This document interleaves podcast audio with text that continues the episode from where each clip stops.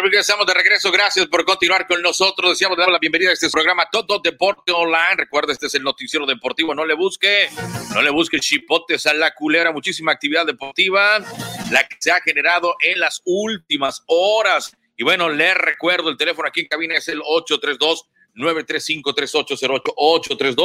832-935-3808. Estamos transmitiendo para todos ustedes en vivo y a todo calor a través de las ondas gercianas en Houston y para toda el área metropolitana. Gracias por estar con nosotros. Ya lo sabe, este es todo Deporte Online. Este es el noticiero, el noticiero deportivo. También le recuerdo que estamos a través de televisión en el 151 del sistema digital, el Mega Canal, que el próximo primero de octubre estaremos celebrando, fíjese usted, ¿eh?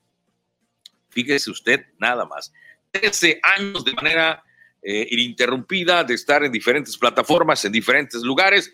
No me resta a mí más que agradecerles el favor de su atención y también agradecerle durante todo este tiempo a tanta gente que ha formado parte de todo deporte online, a otros que siguen formando parte de todo deporte online y, mucha gente que nos ha ayudado a estar vigentes con ustedes. En serio, eh, son 13 años se dice fácil, la verdad, pero hemos pasado una de aquellas y afortunadamente pues seguimos aquí con ustedes haciendo lo que más nos gusta, que es comunicarle el acontecer deportivo.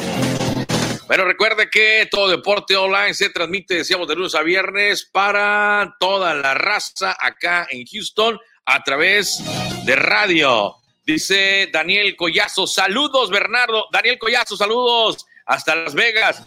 Ahorita eh, me equivoqué al momento de compartirlo, compartir en el grupo de Facebook, en el, grupo de Todo Deporte Online, no en la página, no en la fanpage de Todo Deporte Online. Pero bueno, ahí está el saludo, gracias por estar con nosotros y les recuerdo que transmitimos para todos ustedes también a través de nuestras plataformas digitales de Facebook, en Twitter, en Instagram, en nuestro canal de YouTube. Así que ya lo sabes, esto es Todo Deporte Online. Este es el noticiero deportivo. No le busque no le busque, no le busque, no le busque chipotes a la culebra. Recuerde, 832-935-3808. 832-935-3808. Seguimos a la raza que se está reportando en redes sociales. Gracias por su comentario. Pues ahí le encargamos compartir. Daniel Collazo, un abrazo, Daniel. Pues ahí si te quieres reportar, mi Daniel, pues con mucho gusto ahí comentamos eh, del deporte amateur. Bueno, comentarás tú, porque yo la verdad, al pan pan y al vino vino. Mucho del deporte de fútbol, soccer amateur en los Estados Unidos. Hablando, no lo sabemos, hacemos el intento de empaparnos con gente conocedora como tú, como Pepe, como Julio Roa, por cierto, que en un momento más estará con nosotros para que nos comente sobre esto de la Copa Mariachi. Y más adelante ya tenemos confirmada entrevista con eh, Julio César Urbina, quien es eh, de Maryland, eh, bueno, no es de Maryland, pero tiene un equipo que representará Maryland. Él eh, tiene el equipo de Atlético Nakaome, estaremos platicando con él vía videollamada, vía videollamada, y también estaremos platicando con Walter Ramírez, quien va a meter un equipo que se llama, lleva por nombre Cuscatlán, Club Deportivo Cuscatlán, hasta Tijuana, Baja California. Norte, era boy, Juan Pablo Padilla Castillo, un abrazo para mi primo, un abrazo donde quiera que eh, bueno, sí sé dónde se encuentra, está en su casa, le mando un abrazo, descansando. ahí está el saludo. También dice Daniel Collazo, siempre la orden para darte mi opinión. ¿Qué te parece, Daniel? ¿Qué te parece eh, si me mandas un WhatsApp, por favor? Voy a mandar el link y entramos así, la cotorreamos, eh, me, me, comentas qué te parece esto de la Copa María China Atlanta, qué te parece también el fútbol amateur en Los Ángeles, en Houston, el mismo Atlanta, en Nueva York algo que nos puedas comentar. Si, si te parece, mándame un WhatsApp al 832 935 3808 A ver, Daniel, lo tendré aquí a, Collazo. A ver. No, no, no, no me aparece mi Daniel. Ahí sí me. Si me mandas un WhatsApp al 832 935 3808, te mando el link, nomás le vas a dar clic y ya vas a estar eh, la magia de, ¿no? La magia de las redes sociales, ¿no? Saludos a Daniel Collazo. Y nos vamos antes de entrar en, materia deportiva, eh, en materia de, de, soccer, si le parece, nos vamos rápidamente con lo que sucedió el día de ayer, el día de ayer en lo que sucedió precisamente en en California, el equipo de los Astros de Houston se enfrentaba a los Atléticos de Oakland en el primero de la serie. Hay que recordar que el equipo de los Astros, amigos de todo deporte, está pasando las de Caín en el tema de los lesionados. Vean cómo pierde este la jugada y cómo se envasa Josh Springer. Usted recordará este chaparrito Tony Kemp, muy habilidoso, que antes formaba parte precisamente del equipo Los Astros de Houston y bueno, se fue a Oakland. El día de ayer decíamos el equipo Los Astros se medía a los Atléticos en, la en el primer juego de una serie de tres. Un equipo de los Astros, amigos de todo deporte, que les decía en el tema de las lesiones, desafortunado el tema de las lesiones para los, eh, para los Astros, porque eh, lesionado Altuve, ayer dábamos a conocer que Altuve estaba en la lista de lesionados con retroactivo del día eh, viernes, igual que Lance McCullers Jr., y bueno, continúa el hospital de los Astros de Houston, mala, pero muy, muy mala suerte. Y el día de ayer, bueno, de nueva cuenta continúa la racha negativa. Recuerda usted que los Astros vienen de ser barridos por el equipo Los Angelinos de Anaheim. En los tres juegos, viernes, sábado y domingo, fueron para el equipo de California. Y bueno, continuaron en California, pero se movieron al estadio de los Atléticos de Oakland. Y el día de ayer, bueno, fueron blanqueados, ¿sí? Y seis por cero. Válgame Dios, ¿eh? ¿Eh? Tony Kemp sumó un doble remolcador para los Atléticos, sí, que lideran el oeste de la Liga Americana en el primero de cinco juegos en cuatro días entre el equipo Los Astros y el equipo de los Atléticos. Vamos a ver cómo le va al equipo de los Astros de Houston el día de hoy. Insisto, el juego está pactado el día de hoy a las ocho 8 de la noche, tiempo de mm, Houston a las 8 de la noche, tiempo de Houston. ¿Y cómo es que estará asaltando precisamente el equipo de la ciudad espacial para tratar de quitarse esa mala racha de cuatro juegos de manera consecutiva, perdiendo tres, insisto, contra los angelinos, el día de ayer contra el equipo de los Atléticos de Oakland. ¿A quién mandan al centro del diamante el equipo de los Astros eh, de Houston? Así rapidito, rapidito se lo comento. Antes de comentarle eh, la alineación para el día de hoy, déjeme comentarle que toda la información que nosotros manejamos, usted la puede eh, seguir, la puede escuchar a través de nuestras plataformas digitales. Le invito para que visite nuestro sitio de internet www.tododeporteonline.com www.tododeporteonline.com Y bueno, el equipo de los Astros, desafortunadamente, en este momento, en este momento no, eh, no tiene el pitcher designado cuando faltan menos de dos horas. Todavía no se ha anunciado el serpentinero que estará saltando al centro del diamante por parte del equipo de los Astros de Houston. Y bueno, vamos a ver un poquito más adelante si nos llega el line-up para el día de hoy, para este juego número dos entre los Atléticos y el equipo Los Astros. Vamos a ver si ya tenemos eh, contacto un poquito más adelante vamos a tener contacto. A ver, ahí está. Voy a ir, ya está. Ah, mire, Daniel aquí ya me está mandando su mensaje, mi Daniel. Yo creo que vamos a ir con usted. A ver, nomás déjenme encontrar dónde está el mensaje, mi Daniel.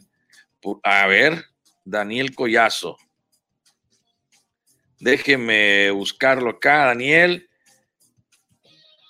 Híjole, mi Daniel, me hubieras mandado un WhatsApp, me estás, me estás complicando la existencia. a ver, este. Ah, órale. Ah, excelente. Excelente. Mi Philip está instalando ya en su casa nueva. Felicidades a don Philip Clark. Está estrenando casa, don Philip. Bueno, oye, este. Mm, a ver, Daniel, me, me llegó aquí el número, pero ya le piqué, fíjate. Si te parece, voy a ir a una pausa y rapidito voy a poner las pilas aquí con esto. ¿Sale? ¿Te parece? Voy a un corte y ya te mando el enlace para regresar contigo. Vamos a una pausa, regresamos con más. Recuerda, este es todo Deporte Online, este es el noticiero deportivo. A un corte, regreso. Estás en Todo Deporte Online, el noticiero deportivo. Síguenos en redes sociales como Todo Deporte Online. Todo Deporte Online, el noticiero deportivo. Todo Deporte Online de lunes a viernes por radio en la 920 AM de 6 a 8 de la tarde. Síguenos en redes sociales como Todo Deporte Online. Mantente informado al momento en www.tododeporteonline.com. Todo Deporte Online, el noticiero deportivo. Mantente informado al momento en nuestro sitio web www.tododeporteonline.com. Todo Deporte Online, el noticiero deportivo. Nosotros en este su programa Todo Deporte Online, recuerda este es el noticiero deportivo. Lo invito también para que obtenga en los puestos de costumbre el periódico semanal La Prensa de Houston, la Prensa de Houston que hoy, eh, bueno, en la edición del próximo fin de semana, eh, que está disponible a partir del jueves, eh, va a traer precisamente un reportaje especial de lo que va a suceder en Atlanta. Y también lo invito para que visite, insisto, nuestro sitio de internet www.tododeporteonline.com. Mi estimado Daniel, te estamos quedando mal porque aquí nos apareció tu número, pero de repente tanta cosa que tenemos aquí que picarle, ya no lo encuentro, maestro. Así que yo creo, ojalá me ayudes mandándome un WhatsApp a este número que está ahí, 832-935-3808. Así me simplifica la vida, por amor. Tú sabes de estas cosas, mira, fondo musical, video, audios, enlace para México, para acá. Es una aplastadera de botones que debemos de tener por acá. Así que si me ayudas, con mucho gusto le damos, le, damos, le, damos para adelante. Sí, a ver. Eh, Ok, ahí está. Perfecto. Eh, nos vamos entonces. Vamos a ver si ya tenemos. Estamos esperando nomás enlazarnos con eh, Julio Roa. Este, un poquito más, más adelante. Entonces, recuerda que este es todo Deporte. Este es el noticiero.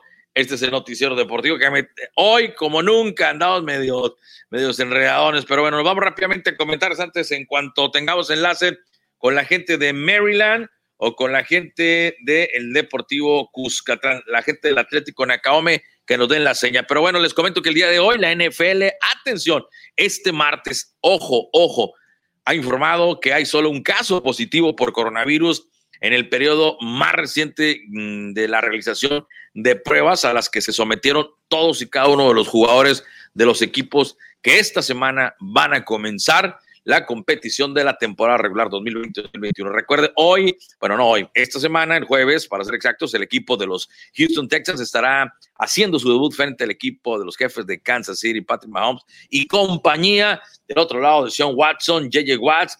Vamos a ver cómo le va con los actuales eh, campeones de la NFL. Ojo, me llama la atención de que según los datos publicados el día de hoy, amigos de todo deporte, ojo, eh, la liga evaluó, ponga atención usted, la cantidad de personas que fueron sometidas a este examen del coronavirus, ¿no? De la, de la NFL. Evaluó a 2.641 jugadores, ojo, y 5.708 miembros del personal entre el 30 de agosto y lo que fue el 5 de septiembre. ¿sí? Además del jugador o de otro jugador, otros siete miembros del personal también salieron positivos, es decir, de un universo de más de 8 mil, ¿qué serán? De 9 mil 349, solamente hay un jugador y siete personas del person y siete personas que forman parte del staff de la NFL. Un control tremendo, ¿eh? Tremendo. Recuerden que los campamentos de entrenamiento de la NFL iniciaron el 12 de agosto y un total de 24 personas han mm, salido mm, positivos de COVID de esa fecha al 5 de septiembre. Los protocolos, eh, los protocolos de salud de la NFL están resultando muy, muy efectivos amigos de todo deporte. Y por acá ya se reporta Julio Roa, dice, saludos mi raza. Hombre, saludos mi Julio, un abrazo a esta hora de la tarde. Ahí están las cosas, pues estamos nada más esperando, estamos a la espera de, el enlace de Julio César Urbina. Eh, eh, quedamos que entramos primero con Julio César Urbina, vamos a mandarle un mensaje, ya, ya hicimos pruebas. Eh, vamos a ver si si, podemos entrar así rapidito con Julio César Urbina de eh, Atlético Nakaome, un equipo que nos comentaba Julio, está conformado, eh, ahí está, eh, a ver, un equipo que está conformado por gente de Honduras, gente de El Salvador y algunas otras gentes, de, incluso de África, parece ser. Va a estar bueno el tiro, ¿eh? Va a estar bueno el tiro con la copa que se va a desarrollar en Atlanta. Vamos a ver en cuanto ahí estamos teniendo un detallito ahí con, con Julio César Urbina. Vamos a ver si ya podemos, en un, de un momento a otro, estaremos entrando, decíamos, con Julio César. Mientras entramos con Julio, Nada más también les comento que el día de hoy el equipo de los Houston Rockets va a jugar el tercero de la serie frente al equipo de Los Ángeles Lakers. Vamos a ver cómo le va a Russell Westbrook. Esperemos que puedan hacer, eh, que, que, pueda desarrollar su mejor básquetbol y que se pueda combinar.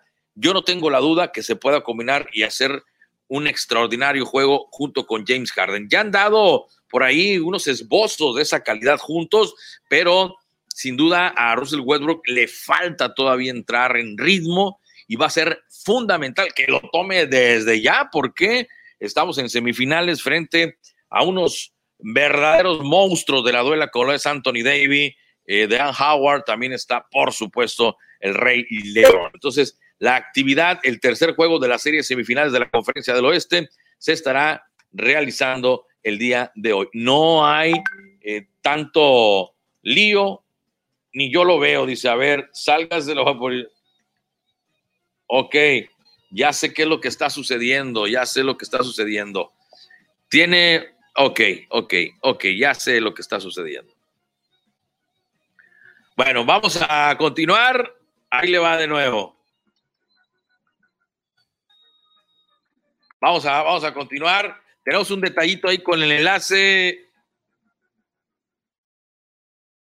Ahí nos disculpan. Parte, parte de, como decíamos, parte del show, ¿no? Parte del show, este, de lo que está sucediendo. Ahí está.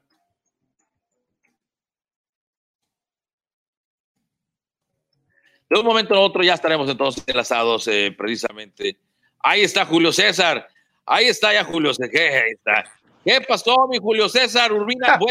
el del error soy yo, ¿eh? El del error, el del error soy yo. Una disculpa porque estamos en otra, en otra, en otra página, pero ya estamos aquí. Julio César Urbina de el Atlético Nacaome. Mucho gusto, Julio. Muy buenas tardes y bienvenido a todo deporte. Muy buenas tardes. Saludos, saludos. Y Julio, bueno, el Atlético Nacaome va a participar por primera vez en la Copa Mariachi, originarios o, avecindados en este momento en Maryland, si no tengo mal el dato, mi estimado Julio. Correcto, correcto. Somos de Maryland, de Maryland. Pero estamos un equipo conformado con muchos, muchos países, jugadores.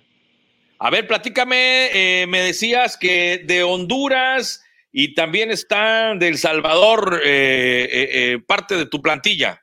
Sí, El Salvador y Honduras, hablamos brasileño, un brasileño, un colombiano, preparador físico colombiano, y andamos de Sierra León, Octopía, y andamos también a Demian, que es de Camerún.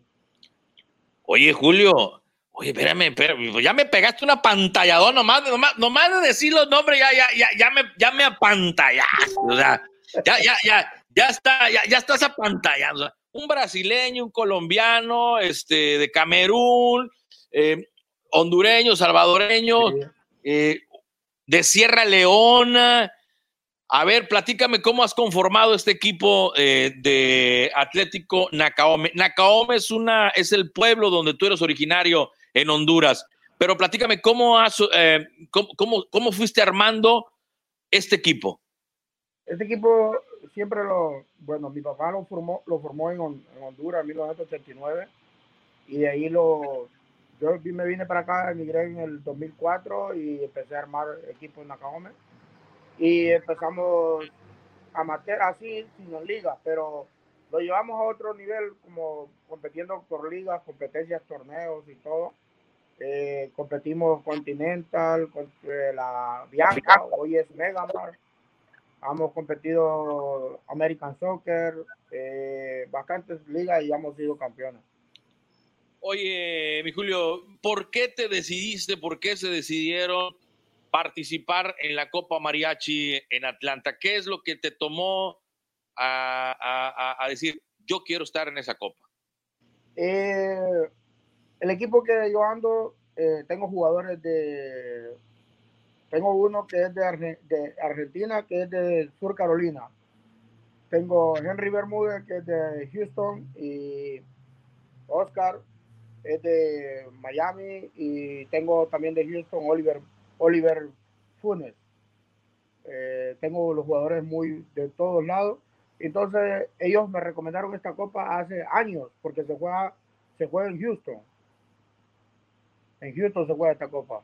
Así es, y no habías venido por la distancia, yo creo, ya te queda más cortito este Atlanta.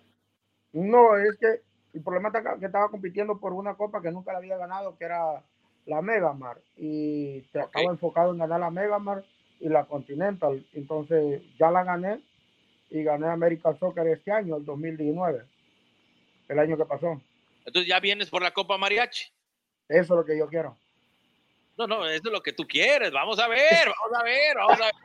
Porque, oye, oye, este, Julio, es que la verdad nos ha llamado poderosamente la atención la cantidad de equipos y el nivel que estamos escuchando de dos, tres jugadores y, y el nivel que están mostrando los equipos, de verdad que en el papel, en el papel y por la trayectoria de los equipos, se vislumbra un tremendo nivel deportivo en esta Copa Mariachi. Así, Así, por ese mismo motivo es que ha decidido ir a participar porque dicen que es de alto nivel y que se juega con el cuchillo de los dientes, decimos nuestro pueblo. O sea, no vas por el billete, el billete es lo de menos. No, yo voy por el dinero, no, porque los dueños de equipo no, no ganan dinero. Uno solo gana el prestigio y el orgullo. Entonces, el dinero, si te lo llegas a ganar, lo puedes donar precisamente al comité organizador. ¡Ah! Pues, digo, es una, es una proposición, es una proposición, una propuesta. Oye, oye, Julio, no, pues te deseamos muchísima suerte y te se están preparando. Los jugadores ya están ahí en Maryland. O, con cuánto tiempo de anticipación vas a reunirlos, o así se van a llegar todos de diferentes partes a, a Atlanta. Platícanos cuál va a ser la dinámica. Oye, algo, algo, algo se le movió ahí, mi estimado Julio. Algo, algo se le movió ahí. A ver. Parece que ya se A ver. Um, ahí estamos, ahí ya te escuchas. Ok. Nosotros siempre lo mantenemos jugando. Este, Siempre estamos jugando, la mitad del equipo siempre juega. De hecho, queremos mover con un número de 25 jugadores. Ah, Entonces, porque es un torneo fuerte y una lesión, puedes quedar con un jugador menos. Tenemos por lo menos llevar dos jugadores por puesto. Pues tremendo. Entonces, mi estimado Julio, tenemos ya enlazado precisamente a tu tocayo, él es Julio Roa. Ahí está, mira, este. Tocayo. Tocayo. Saludos, tocayo, saludos. Saludos, ¿cómo estamos? ¿Todo bien? Todo bien, todo bien. Está muy Motivado. Oye, está muy emocionado, Julio, porque pues también gente de Maryland, gente como tú está participando. Y bueno, ahorita tenemos también a Walter Ramírez, en un momentito más estará entrando con nosotros. Pero mi estimado Julio César, ¿Qué le puedes decir a, Julio Roa que te está escuchando en este momento? No, que es un gusto saludarlo y ya había escuchado de él y no había tenido la oportunidad de ir a participar a Houston porque estaba en, otras copas, pero hoy se dio la oportunidad y hoy vamos a competir, prácticamente vamos a buscar el a ganar, pues prácticamente ganar. No vamos a pasear, lo que queremos es ganarla. Perfecto. Mi estimado Julio, y tú como como creador, organizador de esta copa, ¿qué le puedes decir a la gente del Atlético Nacaome en Maryland? No, la, verdad, yo en lo personal estoy, estoy de, la misma manera motivado, igual que ellos, saber que vienen muchos equipos diferentes que yo no conocía, que, que de repente nosotros este, nomás vemos hasta cierta distancia, donde me he dado cuenta que ya de, Maryland, allá en en Charlotte, allá en, North Carolina, en Tennessee, también hay un gran nivel de fútbol. y nosotros pensábamos, o la gente de Houston, de repente la gente alrededor de por acá piensa que tiene el mejor el nivel futbolístico y de repente estamos equivocados, o de repente ellos también piensan lo mismo, que el nivel de ellos es el mejor, ¿verdad? Yo creo que, yo creo que esta Copa, Bernardo y eh, Tocayo Julio, yo siempre lo he dicho y siempre lo, siempre cuando digo algo lo, creo, creo que sin, sin, lugar a duda va a ser la mejor, la mejor de, de todas las cinco, de todas las que ha habido. Perfecto. No sé si tengas eh, negocio, mi estimado. Debes de tener, Julio César Urbina. Ah, no creo que te andes paseando nada más. Pero si, si, si, gustas quedarte con nosotros un poquito más, porque vamos a darle la, entrada también a Walter, a Walter Ramírez. ¿Te puedes quedar o, o, te, te, vas a ir? Perfecto, nos quedamos entonces. Vámonos a darle también, Julio, la bienvenida a Walter Ramírez. Ahí está Walter. Walter, bienvenida a todo deporte. Walter Ramírez, él es del Club Deportivo Catlán. Walter, te damos la bienvenida, te saludamos porque está Julio Turbina, que va a ser tu competidor, dice que te va a ganar. Y luego también está eh, Julio, eh, Julio, obviamente Julio Roa. Estimado Walter, un gusto saludarte de nueva cuenta. Bueno, un gusto saludarlos este, de aquí de Virginia. un saludo ahí para Julio, el presidente de Nacaome. Un saludo para Julio Roa, que estuvo bien invitarnos para este torneo. Y un saludo ahí para la afición que siempre está pendiente. Oye, Walter, perdón, disculpa, ¿tú de dónde, de dónde vas a participar? Perdón. ¿De dónde, dónde es el equipo de ustedes? De, de, Virginia. De Virginia. Oye, te voy a hacer, eh, ahorita vamos a entrar también con, con, con, la plática con Julio César Urbina también, pero nomás para dar la introducción tuya, este, eh, mi estimado Walter, ¿Cómo te enteraste tú de la Copa?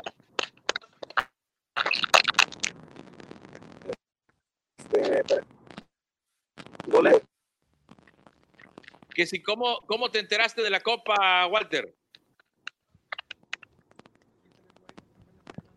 Ver, Walter. Ahí estamos. Parece que ya te escuchamos, Walter.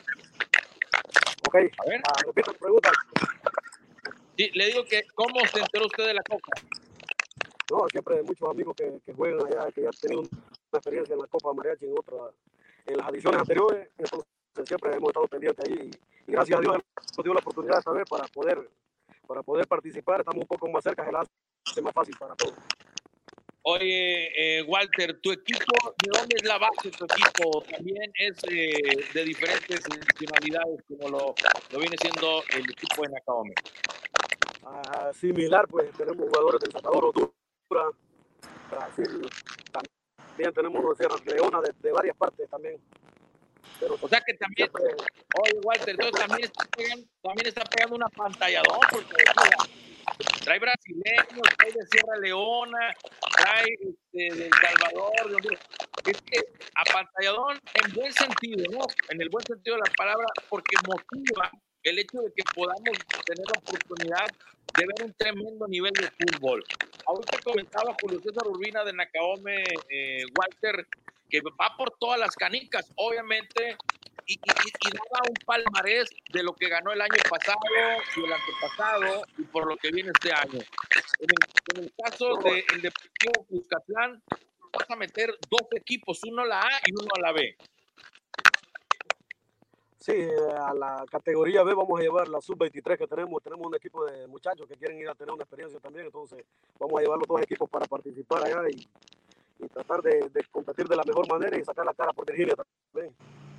A ver, cuando me dices tú sub-23, quiere decir que el Deportivo Cuscatlán tiene más de un equipo. Sí, tenemos, tenemos una categoría sub-23 donde los jóvenes ahí empiezan a jugar y, el que va dando el salto lo, lo movemos al primer equipo. ¿Cuánto tiempo tiene el equipo de, del Club Deportivo Cuscatlán que tú diriges, eh, el, que tú eh, formas parte, Walter?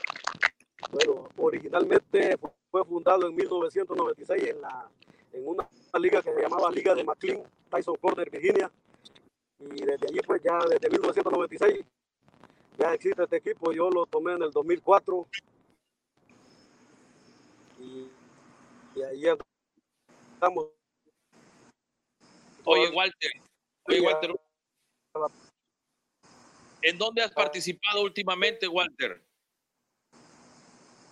Con el equipo ya prácticamente el próximo año tenemos 25 Oye, Walter, te está- tenemos problema con tu audio. Este, a ver, otra vez, por favor. Te, te preguntaba que si, ¿en dónde has participado últimamente? Este, bueno, hemos participado en bastante, en bastantes ligas. Ya tenemos la pregunta que me hizo anteriormente, desde cuándo está fundado el equipo. Bueno, desde 1996 existe el equipo ya aquí en Virginia. En una liga, en esos años jugaba en una liga que está, que se localizaba en una ciudad que dice McLean, Tyson Corner, Virginia. Y desde entonces el equipo ya, ya existe. Ya tenemos casi 25 años de existencia. Oiga, precisamente eh, Julio, antes de desconectarse, hacía, una, hacía un comentario Julio César Urbina y. En Houston, en Houston se dice que hay un extraordinario nivel de fútbol, que es lo mejor del fútbol. En, Los Ángeles, lo mismo. No, que Los Ángeles es, es el mejor nivel de fútbol. Con la experiencia que ustedes tienen, lo que están viviendo, Vamos a regresar con Julio César Urbina. Julio, ¿qué nos puede decir en cuanto al fútbol que se juega en Maryland? Bueno, eh, a ver, este, un tantito, tantito, Walter. Vamos con Julio, Walter, si nos aguantas tantito. Vamos primero con Julio y luego regresamos contigo. Adelante, Julio. El fútbol es competitivo en esta zona. Este, eh, se compite bastante y vienen jugadores fuertes, vienen jugadores de, de- del, país de nosotros, de primera división, vienen de Honduras, El Salvador, y se compite bien. Son cinco o ocho equipos buenos y todo el tiempo se compite a fuerte. Y en veces es complicado porque aquí hay bastante copas, hay bastantes ligas. Entonces son aproximadamente como siete, ocho ligas en la área. Si tú pudieras, eh, si tú, si tú pudieras, eh, Julio César Urbina, hacer eh, la mejor promoción para la gente que juega fútbol de Maryland, ¿qué pudieras decir de los equipos en lo general de Maryland? Eh, bueno, lo que, lo, que- lo que falta aquí, hay cosas que faltan también, pues, y es la unión. En vez de los dueños de, los dueños de equipo, pues lo que No te es la- preocupes, eso se, eh, espérame, Julio, no te preocupes, eso se pasa donde sea, no, no. Eso, a- a- donde haya más de dos, ahí vamos a tener lío. Donde haya más de dos, además, aunque no haya ni uno, uno solo va- se, va, se pone a alegar de fútbol. De eso, eso que ni que. Lo, lo que sí me gustaría es la fortaleza. ¿Qué es lo que pueden presumir en el fútbol de Maryland? ¿Qué es lo que esto es lo que nosotros como comunidad en- de futbolera en Maryland tenemos bueno? Eh, nosotros lo que, lo que presu- podemos presumir aquí que la Copa Mega, la, la Mega Marquera Bianca, nosotros, el que la gane tiene vuelos para ir a jugar al país de nosotros, que es El y a jugar con equipos de primera división. Entonces ya venimos jugadores que van de aquí a probarse equipos de primera división y, y se quedan allá. Muchos muchos jugadores de aquí se han quedado allá. Perfecto. Ahí está, mi estimado Julio. Y regresamos ahora sí con Walter. La misma pregunta, Walter, que le hacemos a Julio César Urbina. ¿Qué, qué es lo que tiene positivo el fútbol en Virginia? No, prácticamente, como él está hablando de la Copa Megamar, sinceramente es una de las mejores, los mejores torneos que hay aquí en el área y prácticamente él ya tuvo la oportunidad de ser campeones y llevar a su equipo a, a Centroamérica y el otro equipo también que va representando a Maryland, que son los Galácticos, también fueron campeones anteriormente. Entonces, la competencia, la competencia aquí es buena. Sinceramente, vienen jugadores que quizás, por ejemplo, Julio trae jugadores de Houston también, que quizás son los mejores que hay allá. Entonces, el fútbol es universal, pues yo creo que va a ser una bonita experiencia, una buena competición. Creo que ahí van a estar los mejores jugadores en todos los equipos. Así que el que se reforzó con gente de Houston fue Julio César Urbina. Mira nomás, mi estimado Julio. O sea, como los huicos, te fuiste para adelante. Bueno, me los traigo, me los traigo. Pues bueno, mi Julio, no, que agradecerles, muchachos. ¿Cuál sería el comentario para, para finalizar de, de Julio César Urbina? ¿Cuál sería tu comentario final, Julio, para la gente que nos está escuchando aquí en Houston y que a través de redes sociales que nos puede escuchar en cualquier parte? Eh, ¿Qué nos puedes decir? ¿El mensaje de, de la Copa o...? Tu o mensaje general? como Julio César Urbina y el equipo Atlético Nacaome. No, que bueno, nosotros vamos vamos a, a- a trabajar duro, vamos a competir y, y primero Dios que nos den las cosas y, y que vean lo bonito, porque a nosotros nos gusta jugar fútbol, nos gusta jugar bonito, toque. Ofensivo, defensivo. Eh, depende, depende, depende del equipo que, que lo primero lo estudiamos, qué es lo que tiene. Oye, pero en una, en una copa como esta que no hay, no hay mucho para estudiar, no es sobre uno, sobre otro. Vámonos. Y la capacidad que tenga de movilizar tus piezas, ¿no? Sí, puedes jugar un, un, un 4-4-2 porque no conoces mucho al rival. De ahí vas abriéndote, ver cómo te, el rival te da la opción de jugarte un 3-3-4-3. Perfecto. Mi estimado Julio, le agradezco mucho su tiempo, mucha suerte y nos estamos viendo primero de hoy, eh, 10 y 11 de octubre en la ciudad de Atlanta. Un abrazo hasta Maryland y suerte por Gracias. con Acaume. Muy amable. Y por acá estamos también Buenas con noches. Walter Ramírez. Walter, tu comentario final. Vamos, Willy. Tu comentario final, mi estimado Walter, ¿cuál sería? Bueno, este, invitar a la gente, por ejemplo, en Atlanta tenemos muchas amistades que ya están pendientes de la llegada del equipo allá, gente que vivía anteriormente en Virginia y ahora radican en Atlanta. O sea que vas a tener porra. del equipo. Tenemos un par de jugadores de Atlanta que van a jugar con nosotros también. Entonces, un saludo a la afición para que vayan a ver, a ver el, el torneo porque creo que va a ser uno de los mejores, como dice Julio Roa, Roa es uno de los eh, es uno de los torneos que quizás quizás va a ser el mejor de lo que ha organizado hasta ahorita, dice. Oye, Walter, una, un- un- una pregunta. ¿Tú ya has estado jugando en ese estadio? No, no, no, nunca, nunca hemos estado por esa área, pero, pero tenemos muchas amistades que juegan allí y, y me han hablado muy bien ahí del, del complejo ese. del complejo que tiene todas las eh, comodidades y que está a la altura de la Copa Mariachi. Pues bueno, Walter, te agradecemos muchísimo que nos hayas tomado la llamada de bote pronto y yo sé que estás ocupado, ¿verdad? Pero te agradezco mucho Te deseamos también muchísima suerte y que viva el fútbol y que viva nuestra comunidad futbolera. Y nos vemos, primero Dios, 10 y 11 de octubre en Atlanta. Ok, gracias, un gusto. Saludos, Walter Ramírez. Agradecerle a ambos que hayan participado en esta video llamada. Nosotros vamos a ir a una pequeña y una breve pausa. Yo ya regreso con más. Recuerden que todo deporte online, que es el noticiero deportivo. Yo voy a un corte, regreso.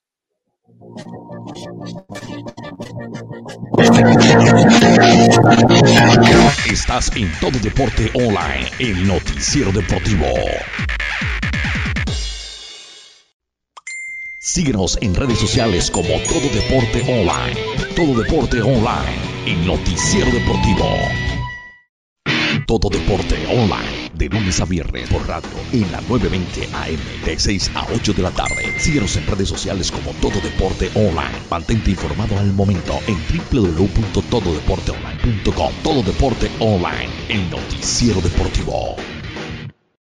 Mantente informado al momento en nuestro sitio web www.tododeporteonline.com. Todo Deporte Online, el noticiero deportivo.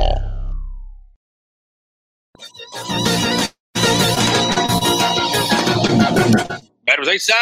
Gracias, sinceramente, por habernos tomado la videollamada. Gracias por estar con nosotros a través de nuestras diferentes plataformas digitales. Recuerde, este es todo Deporte Online.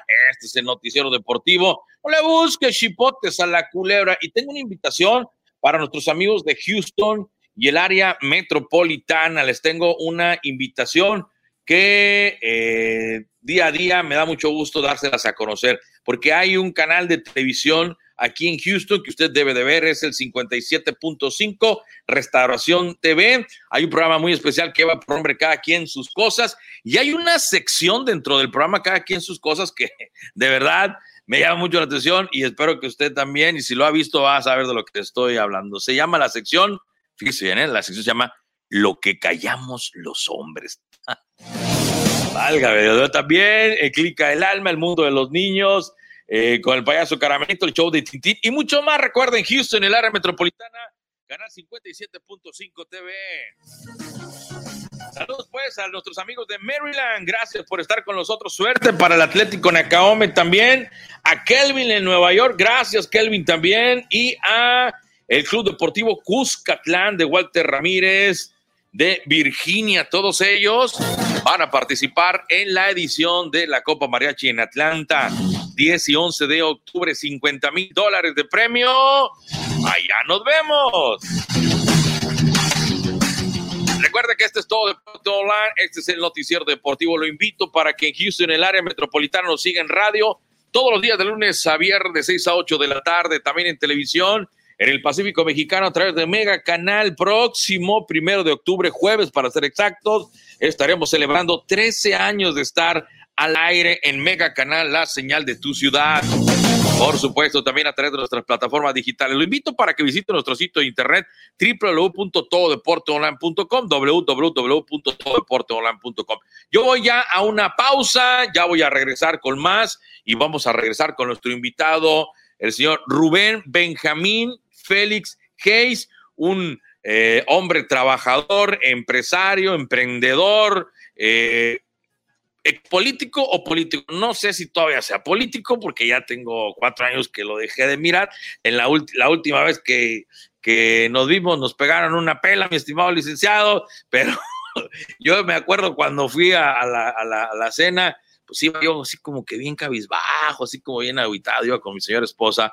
Entonces, ay, vergüenza, me, ¿cómo lo voy a mirar, licenciado, si no la hicimos? Entonces llego con una sonrisa, me dice, así es esto, se gana y se pierde recuerdo. Y vamos a platicar de eso y muchas cosas más porque recuerde que Rubén Benjamín Félix es 100% sinaloense y en Sinaloa se trabaja de manera honesta. Vamos a ir a una pausa. Regresamos.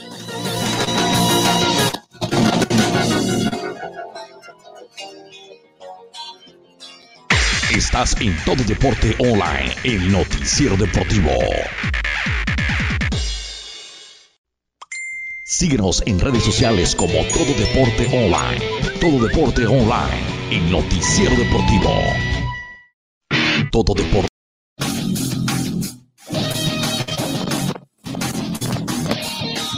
Bueno, ya regresamos, ya estamos con ustedes. Recuerde, 6 de la tarde con 54 minutos tiempo del centro. Y ya estamos listos, nos vamos, nos vamos y ya estamos listos. Más que nos haga una señal, eh, licenciado Rubén Félix, una señal y vamos con Rubén a ver una señal, el, pulgar, si ya estamos listos. Lick, estamos listos, nos vamos entonces, entramos al aire con el licenciado, licenciado, mi estimado Rubén Félix, Rubén Benjamín Félix A lo mejor me olvidó el nombre, pero espero que no, que no me haya equivocado. Lick, buenas tardes. Muy buenas tardes, Bernardo. Muchas gracias por tu invitación y aprovecho para mandar un saludo a todos los que están viendo este streaming en este momento. Gracias. No, hombre, gracias a usted, Milín. Y nos vamos rápidamente porque en Sinaloa se trabaja y se trabaja bien, mi estimado licenciado, para nuestros amigos de Houston, el área metropolitana. Rubén Benjamín Félix Hayes, un empresario sinaloense, avecindado por muchos años, bueno, toda su vida, ¿no? Yo creo toda su vida, en algún momento nos va a platicar él eh, cuándo se fue a estudiar, dónde estudió, etcétera, etcétera. Pero bueno, sin más rollo, mi estimado Lee agradecerle a usted el que haya aceptado esta invitación en esta previa al aniversario número 13 de Todo Deporte, platicando con gente sinaloense, gente exitosa, gente echada para adelante, como, como le voy a copiar a usted esa, esa frase que, que, utilizó en algún momento. Eh, ¿Quién es Rubén Benjamín Félix Hayes? ¿Cómo se define eh, Rubén, Rubén, Rubén, Rubén Benjamín? Muchas gracias. Pues antes que nada, me quiero presentar para todas las personas que no me conocen. Mi nombre es Rubén Benjamín Félix Hayes. Soy originario de Los Mochis, Sinaloa. Soy el presidente y director del Grupo Félix. Es un eh, grupo de empresas que básicamente nos dedicamos al desarrollo inmobiliario.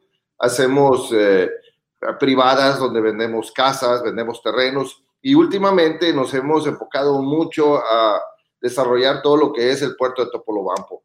Quiero decirte que, como dijiste inicialmente, soy originario de aquí de Los Mochis. Mi familia llegó hace 120 años a esta región y eso nos genera un compromiso con la comunidad, con el Estado y bueno, pues, eh, eh, ¿qué te puedo decir?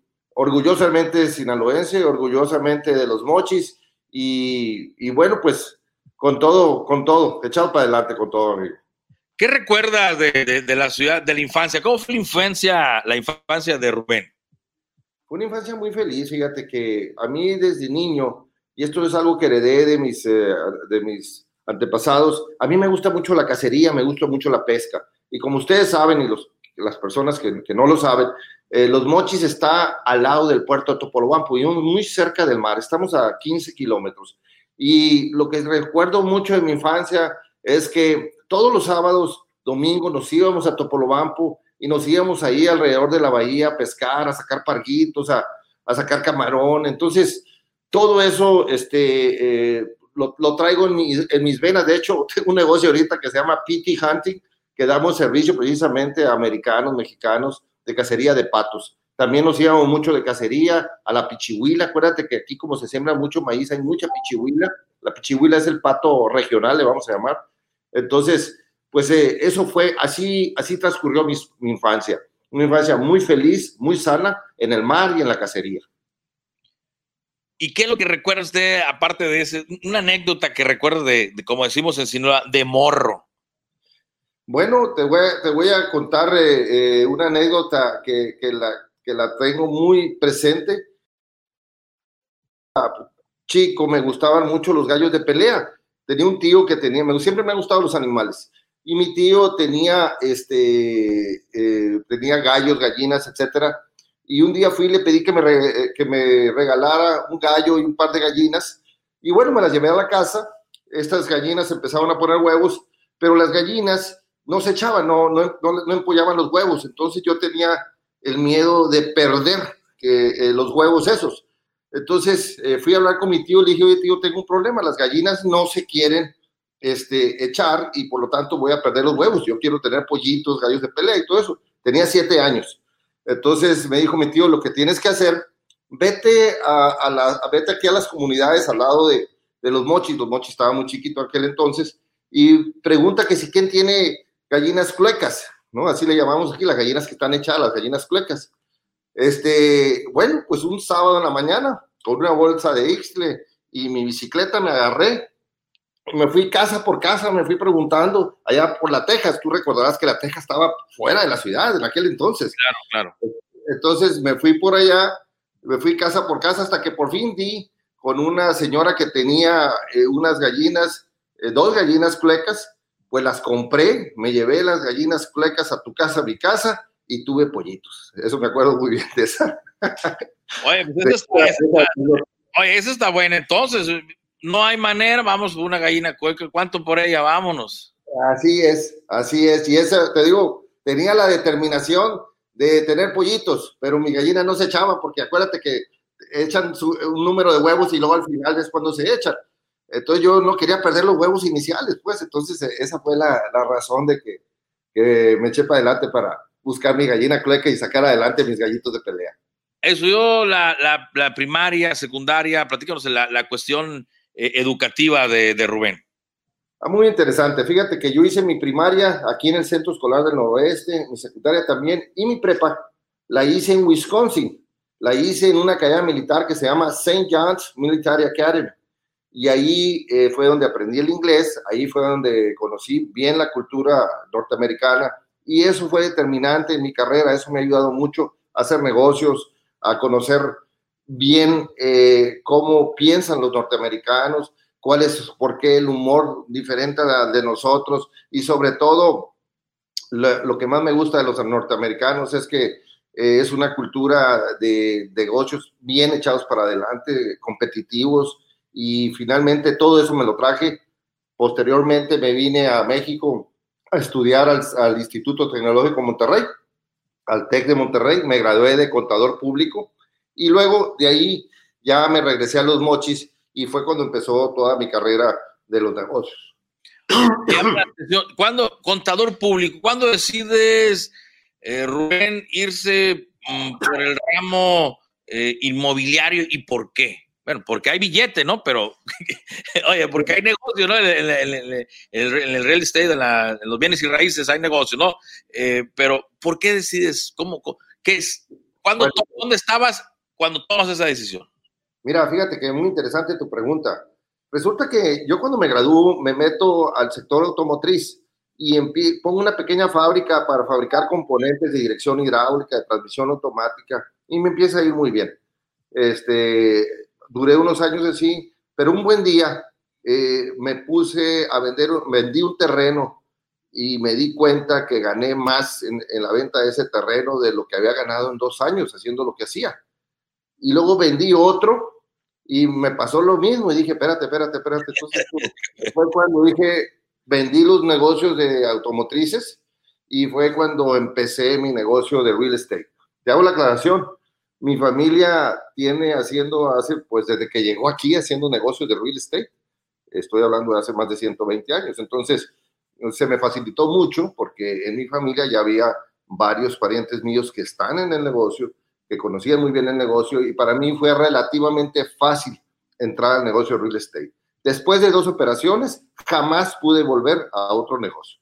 Ahora, tengo otros negocios de, de, de tipo industrial, este, fabrico deck, tenemos una fábrica para muebles de exteriores, etcétera, basadas en el deck. Pero mi negocio principal, sin duda, donde está la lana, es el, el, el real estate. Así que un buen día. ¿Cuántos años, eh, Rubén, usted trabajando en lo, en, antes de entrarle al, al, al, real estate? Cuando, ¿Cuántos? Eh, años. Mira, en el 80 y, 86 me gradué y yo empecé en el real estate como allá, como por el 93, 94 por allá. Y te digo, después de esas dos operaciones, no, para mí ya no, no era posible regresarme, ¿no? Sí, te lo digo así abiertamente, o sea, y después hice dos, tres, cuatro, cinco más y no, no, no, ya lo demás pues ya no me traía chiste, ¿no? Claro. Ya lo que es, de, es detrás de, de, de, cualquier deal de real estate, ¿no? Vender terrenos, casas. Y, y fíjate que te, te, comento, ¿no? O sea, ahí fue cuando me aventé a hacer mi primer desarrollo en 1994. Ah, caramba, ah, joven. ¿Mande? Tan joven. Sí, sí, este, claro, porque ya, ya, como ya me había ido muy bien, todo ese dinero lo invertí y hice el fraccionamiento Santa Cecilia, aquí en Los Mochis. Oh, ok, Santa Cecilia. Un fraccionamiento de carácter de interés social. Pero posteriormente, pues vas evolucionando y te vas metiendo al tema de los eh, terrenos industriales o casas de media, media alta. Y finalmente, este, pues ahí me estacioné, ¿no? Ahorita las cosas, pues yo creo que este, aquí en México las cosas están un poco difícil por el tema del COVID, por el tema de, de, del, del, gobierno, etcétera. Pero finalmente las oportunidades siempre están ahí, ¿eh? Aquellos que son constantes, que tienen manera de procesar estas etapas, son a las personas que les va bien. Entonces, eh, nosotros nos hemos preparado precisamente para que en las épocas de vacas flacas, este, como decía Ayrton Senna, ¿cuál, cuál era el secreto de, de, su, de su éxito? Muy fácil, decía, en las curvas, cuando todos les bajan, yo le meto, decía. ¿no? Terminó matándose el cabrón, pero bueno, este, era, una, era, era, una, fórmula de cómo hacer las cosas, ¿no? Oye, a mí, antes de entrar con el tema de lo, de, de, de con otros temas, me, me, gustaría mucho que visualizara usted, que recordara usted ese momento que lo marcó para dejar el, el, el, la primera decisión, la primera empresa que usted había formado, que de, de automotrices, de venta de refacciones, ¿no? Algo así. así es. Entonces, cuando usted dice, vende el primero y va, ah, caramba, pues este, a ver, ¿verdad? Y luego el segundo, la decisión, le, me imagino que se sentó, meditó, platicó, a ver, sacó números, y luego, luego usted pensaba, bueno, es que le he metido mucho tiempo a esto de la refacción, este, eh, yo quería hacer esto, hay negocio, pero, pero pues nomás, o sea, viendo el margen de ganancia de uno y en otro, pues eh, obvio que es fácil, ¿no? Tomar la decisión en la cuestión económica, pero en la cuestión emprendedora, esa parte, ¿cómo, cómo, cómo se convenció a sí mismo de decir, bye, adiós? Bueno, muy, muy fácil. Lo que pasa es que eh, cuando tienes muy definido qué es lo que quieres, o mejor dicho, qué es lo que no quieres, tienes que tomar decisiones en tu vida, ¿no?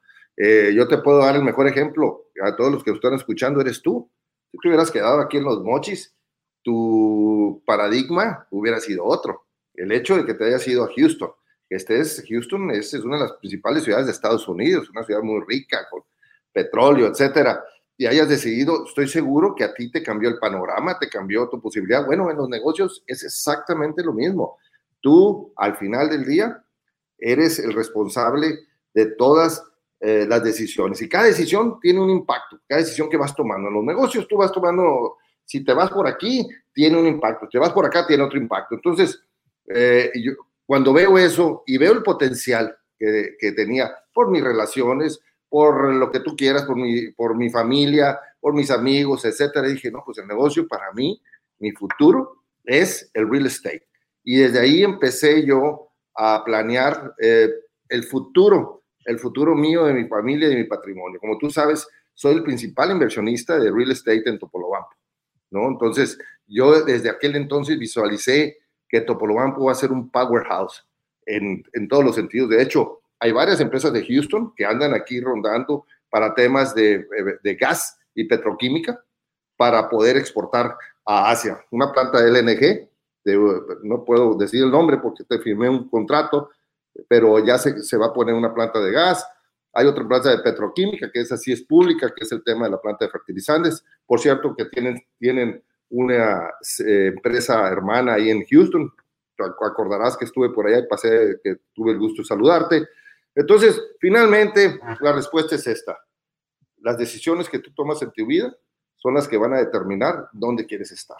Entonces, eh, yo vi que el tema de real estate verdaderamente tiene, te, tiene, tenía y va a tener un súper potencial y yo creo que no me equivoqué.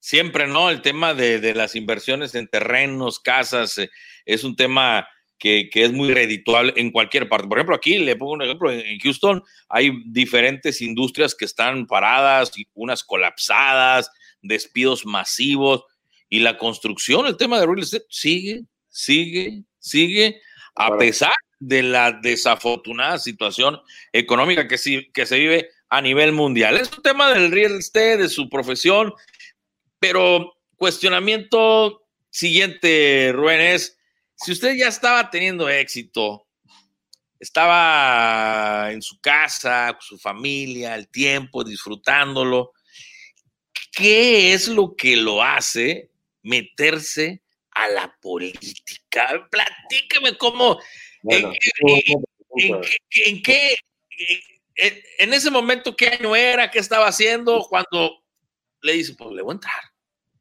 Bueno, ahí te va, mira, es muy sencillo.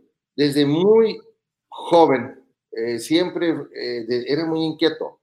Fui, siempre era el, el presidente del salón de mi escuela Siempre fui, cuando me gradué, me fui a, me fui, cuando me fui a, a la escuela militar, terminé como capitán, que era el, mayor rango que había en la escuela. Me regresé a Monterrey y fui presidente de la Asociación de Contadores Públicos a nivel nacional de los estudiantes del TEC. Eh, participé en, en, muchas organizaciones de estudiantes y luego posteriormente cuando me vine acá a Los Mochis, eh, fui presidente de la Cámara Nacional de la Industria, te recordarás que decía que tenía una fabriquita ahí de autopartes, etcétera.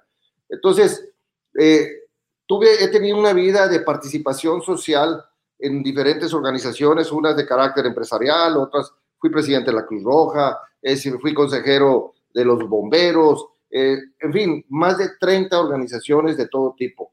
Este, y eso, de una u otra manera, te va llevando, te va acercando a la política. Y, en, el, en el 2000, eh, un paisano de nosotros compitió para ser presidente de la República, en este caso el licenciado Francisco Labastida. Y previo a eso tuve la invitación para ser el presidente del PRI local en aquel entonces. Entonces, así fue, después de ser presidente de, te digo, de todo este tipo de organizaciones, me invitan y pues vamos a entrarle como presidente del partido y luego posteriormente me invitaron a irme de candidato y así fue como en el 2000 fui, fui diputado federal lo que le llaman congressmen allá en Estados Unidos.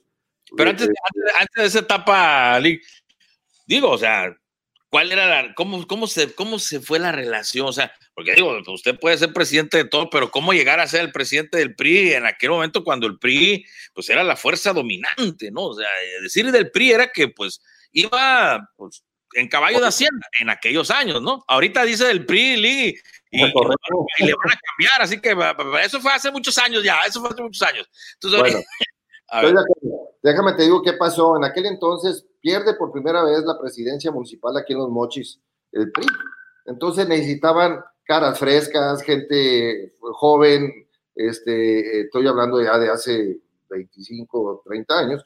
Este, entonces fue cuando se fijaron en figuras como tu servidor de, en una cámara de, de, industriales, alguien que no estaba contaminado, vamos a decir, con la política y que este, viniera a darle un refresh, vamos a decirle, al PRI aquí en el, en el, en el, en el ambiente local. Y lo hicimos. El hecho de que llegamos ahí, invitamos a mucha gente nueva y eso vino de una u otra manera a, a, cambiar este, el ambiente que había. Se recuperó la presidencia municipal, después se recuperó la Diputación Federal. Lo que te quiero decir es que eh, fue precisamente una consecuencia, como decías tú, era muy poderoso el PRI, pero cuando pierde buscan otros perfiles y, y yo encajaba en ese perfil, que no estaba en un partido, que tenía una buena aceptación por el trabajo que habíamos hecho en las cámaras este, de, de, negocios, como en este caso la Canacitra, y eso fue lo que de una u otra manera me arrastró, me hicieron candidato, y bueno, pues eh, así fue, ¿no? Así llega, y luego ya se va, eh, pues va haciendo su trabajo, haciendo la chamba, va avanzando, pues van diciendo, mira, eh, tiene, tiene los arrestos suficientes, y usted va haciendo su, su trabajo y va tejiendo sus redes, y llega a la diputación, decía en el 2000 Llego, si llego en el 2000, y quiero decirte que, que bueno, pues ya que, ya que me estás dejando hablar, le voy a poner. Este, Adelante, la, trata, de eso ya, que, ya que me estás diciendo, mira, eh, y no fuimos un cualquier diputado, este, entre muchas otras muchas cosas, quiero decirte que las dos cosas más importantes que yo recuerdo, una fue que hice la ley del Small Business Administration de México, tropicalizado, por supuesto en Estados Unidos es un, es un instituto muy fuerte que apoya a las pequeñas y medianas empresas. Bueno, lo mismo lo hicimos nosotros para, este, para México. Esa ley estuvo vigente hasta que llegó López Obrador, la acaba de derogar el año pasado, como ustedes saben, López Obrador no apoya a los pymes, de hecho, lo primero que hizo, ¿eh? de veras, a los, a los dos meses de haber llegado, solicitó derogar la ley de apoyo a los pymes, para que a los empresarios y micros no les lleve ni un apoyo. Bueno, lo que te quiero decir es que por lo menos por 18 años funcionó y funcionó bien. Gracias a esa ley, cientos de miles de pequeños empresarios recibieron apoyos para comprar equipos, proyectos, etcétera. Entonces, ese, ese, fue algo, un legado que dejamos ahí. A mí me tocó hacerla de A a la Z, proponerla y tener el apoyo de toda la Cámara. Y otro tema que me tocó hacer en aquel entonces fue que conseguimos el primer presupuesto para hacer la carretera de Ojinaga hasta Topolobampo. Quiero decirte que eh, ya ahorita está muy cerca de lograrse que se una, que es el, el corredor, eh, el, se llamaba, eh, me acuerdo muy bien, fíjate, de una organización de Texas que se llama la Midland Odessa Transportation Alliance, que querían venirse eh, desde, o sea, traer carga de allá del centro de Texas y viceversa al Pacífico a través de este, de, de este gran freeway que, que, proyectamos en aquel entonces. Bueno, estamos a punto después de 20 años, pero nosotros fuimos los que iniciamos esa, ese proyecto, ¿no? Esas, esas dos cosas son lo que más me acuerdo. En, la diputación, en, cuando fue, fue diputado por el Partido Revolucionario Institucional. Y hablando sí. de, del tema del desarrollo de mochis, de los mochis de Sinaloa, eh, Rubén, hay un tema que a mí en lo particular, y lo platicaba con usted, y es, y es uno de los um, motivos por el cual eh, este tipo de entrevistas, porque eh, Sinaloa, cuando, cuando uno dice Sinaloa, fuera de, de, de, México sobre todo, bueno, también en México, pero, pero más, eh, yo lo noto más eh, fuera de, los, de, de, la República Mexicana, eh, específicamente en los Estados Unidos, ¿no? Y en lugares en donde, por ejemplo, como Houston, que hay, que es una ciudad cosmopolita, que hay gente, pues, de todo, el, literalmente, ¿verdad? De todo el mundo. Entonces, de repente platicas con un venezolano y dices Sinaloa, oh, este, alusión al narcotráfico. Platicas con un etíope, lo mismo. Con un árabe, lo mismo. Con un ruso, lo mismo. Entonces dice, bueno, Sinaloa no es el mapa 100% narcotráfico. Es cierto, es, hay, es, una realidad, ¿no? Es una realidad que existe y claro. que uno de los cárteles más importantes, desafortunadamente, en el mundo, ¿ah? pues es sinaloense, ¿sí? Por X, Y y Z. Eh, ese no es el tema de esto, pero el tema, el, el, el, la razón de esto es que Sinaloa, la gran mayoría del sinaloense es un es la persona trabajadora que todos los días sale para adelante, le echa ganas, genera empleo, como es el caso de usted. Gracias. Así, así, así, es, fíjate que yo también he tenido esa desagradable percepción cuando he tenido la oportunidad de viajar, gracias a Dios, este, tengo, he tenido la oportunidad, me gusta viajar mucho, este, a todos lados, a Asia, Europa, Sudamérica, etcétera. Y sí, cuando digo que soy de los Mochis, Sinaloa, como que, ay, y oye, y que ahí hay el Chapo, y que, oye, yo lo que les digo a la gente, mira, el narcotráfico, como en todos lados, eh, existe, sí, pero mientras no estés inmiscuido en la cadena de lo que es, como le llaman en Estados Unidos, de food chain, de, lo que es el narcotráfico, pues no tienes problemas. La gran mayoría de los sinaloenses somos gente de trabajo. Eh, aquí en Sinaloa es base de grandes empresas como los comercios Coppel, como Su Carne, como Pinza, como otras grandes empresas que son empresas que se han hecho a través de competir a nivel internacional, a nivel nacional, y si algo nos caracterizamos los sinaloenses que somos muy osados, muy entrones, y precisamente, pues por eso también hay gente, porque el narcotráfico es un negocio, hay gente muy osada, muy entrona, que, que, que, que, que todo lo ven en grande, lo ven, no ven para vender narcotráfico aquí, lo ven para vender a nivel internacional, pero eso nos caracteriza el carácter, lo echado para adelante, pero no quiere decir que todos andemos enredados en el mismo negocio del narcotráfico. Es muy respetable, digo, cada quien, cada quien lo que sabe lo que hace. Aquí en Sinaloa, a diferencia, por ejemplo, de Tamaulipas y todo, el narcotráfico, pues es, un negocio. Aquí no, no andan extorsionando jaglojeros ni cosas de esas. Ellos eso, eso, se dedican a lo suyo y hacen su negocio. Que es ilícito, que está mal, a mí no me toca juzgarlo. Lo único que sí te puedo decir que la gran mayoría de los sinaloenses somos gente de bien, somos gente trabajadora, somos gente echada para adelante, gente que eh, eh, admiramos a la gente que sale, eh, que sale adelante, a esas grandes empresas que te mencionaba, que tenemos en Sinaloa. Yo me muchas, muchas.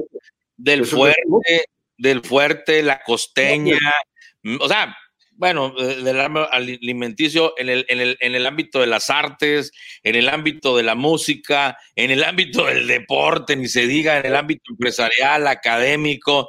Pero desafortunadamente, ¿no? Esa parte, pues, eh, eh, eh, no, se, no se toca y no vende, o sea, no vende. desafortunadamente, lo que es... No, no, conozco ninguna serie de Netflix que hable del, desempeño económico de Sinaloa, pero te puedo nombrar unas 100 series que hablan del narcotráfico, que vinculan a Sinaloa con el narcotráfico. Entonces, el estigma es, pues mataste un perro ya eres un mataperro. Eso es lo que nos está pasando ahorita aquí en Sinaloa. Pero a todas las personas que nos escuchan, yo les quiero decir que con mucho orgullo les digo que eh, habemos gente buena, gente trabajadora, gente que queremos salir adelante, queremos que nuestros hijos estudien, que formen familias de bien y que bueno, que si habrá gentes que están en el negocio del narcotráfico, sí, sí, cierto.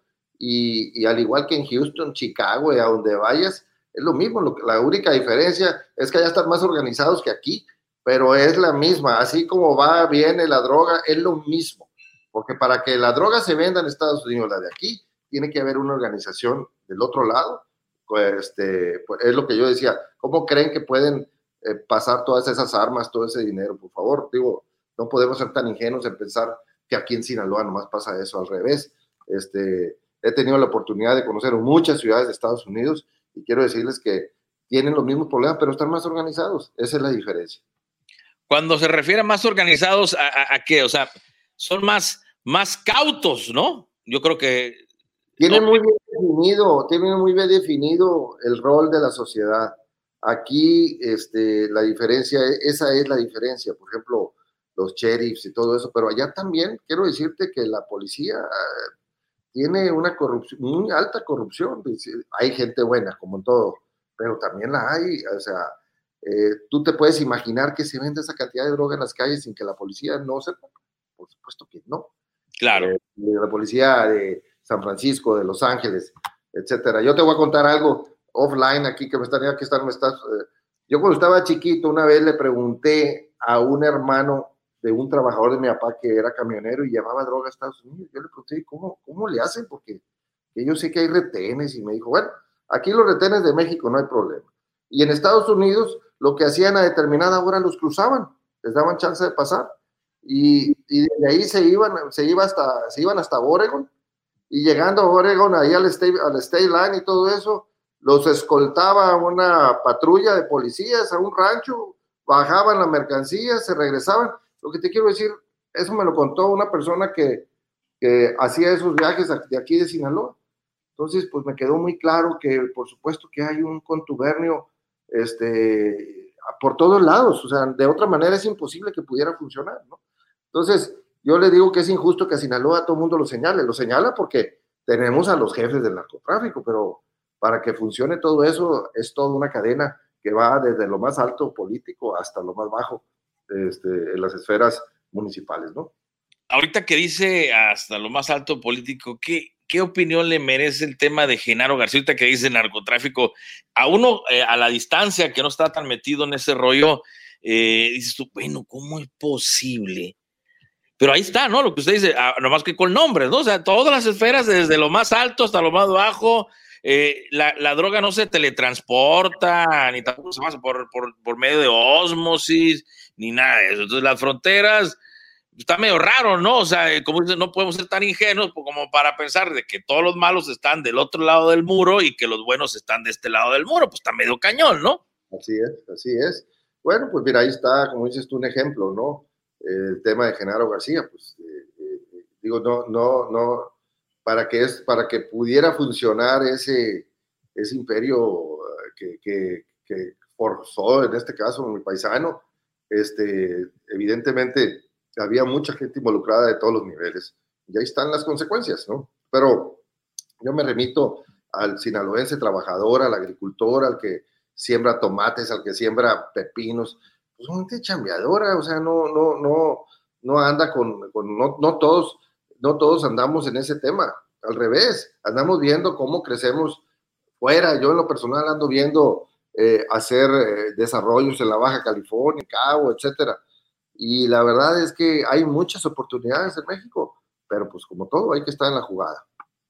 Hay que estar en la jugada y luego pues hay que trabajarle y hay que ser inteligente, ¿verdad? Tiene que haber un conjunto de situaciones, de cosas, de virtudes, llevarlas a cabo y el sinaloense las tiene como bien, como bien lo comenta. En el tema, en el tema, Lick, de, de, del crecimiento de Sinaloa, de los mochis, eh, porque comparativamente, eh, eh, cómo ha crecido los mochis eh, en lo que viene siendo, por ejemplo, comparándolo con Guasave, por ejemplo, comparándolo incluso con el mismo Mazatlán y Culiacán, que bueno, Culiacán por ser la capital, por mm, eh, Mazatlán por ser un destino turístico importante, que hasta estos últimos años, yo diría que estos 15, 20 años, como que le han prestado más atención, como que, como que un poquito fue relegado Mazatlán, siempre Cancún, Acapulco, aquella área de, de, la República Mexicana, pero en el tema de los crecimientos de las, de las ciudades, por ejemplo, los mochis, ¿usted cómo lo mira?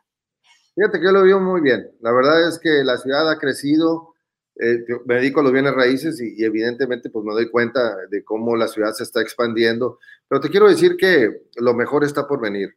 Eh, una vez que se establezcan estas empresas de las cuales te estoy mencionando, eh, la de gas, la de la, de la planta de fertilizantes, se espera que haya un boom en el norte de Sinaloa y más grande que cuando se abrieron las tierras, la presa la Miguel Hidalgo, que eso generó que se abrieran cerca de 40 mil, 50 mil hectáreas para, sembrar.